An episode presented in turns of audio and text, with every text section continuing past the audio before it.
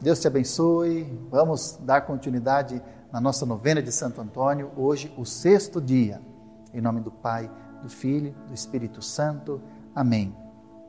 Meu querido protetor Santo Antônio, confiantemente recorro minha voz nesta novena, para que, inspirado por seu exemplo, possa se realizar também na minha vida, cada dia mais, os desígnios amorosos que o Pai Eterno tem sobre mim.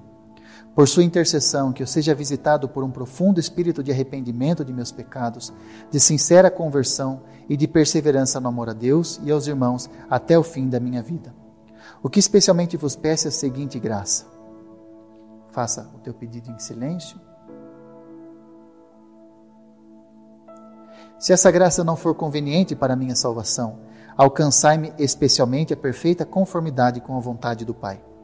Ó glorioso Santo Antônio, ouso pedir que leveis minhas humildes súplicas ao menino Jesus, que tanto gostava de repousar em seus braços, para que também eu seja renovado por sua pureza e ternura, e aprenda a viver na plena confiança filial, para que um dia, na sua companhia, possa gozar para sempre a felicidade eterna do céu.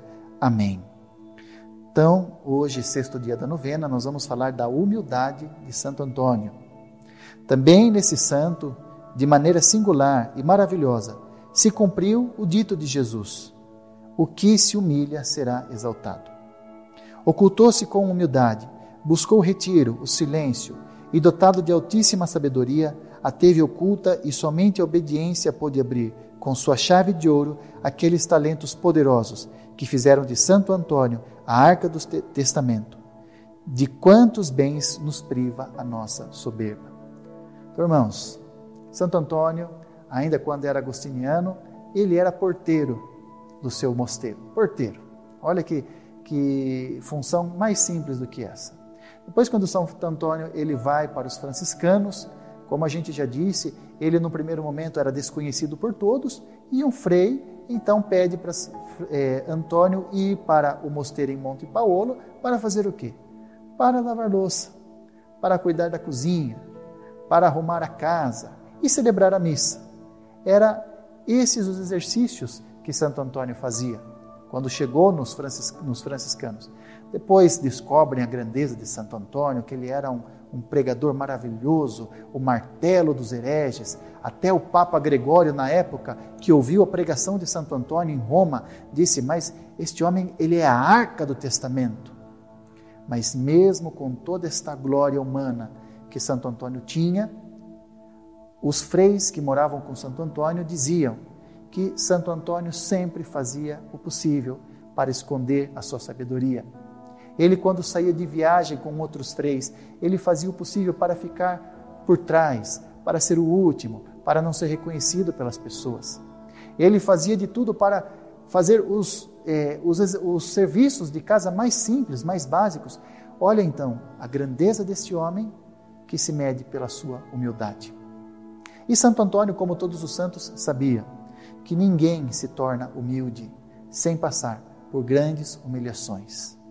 Então é isso que eu queria pedir hoje com vocês, meus irmãos.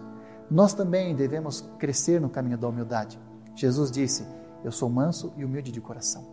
Agora, não tem outra maneira de nós crescermos em humildade sem passarmos por humilhações.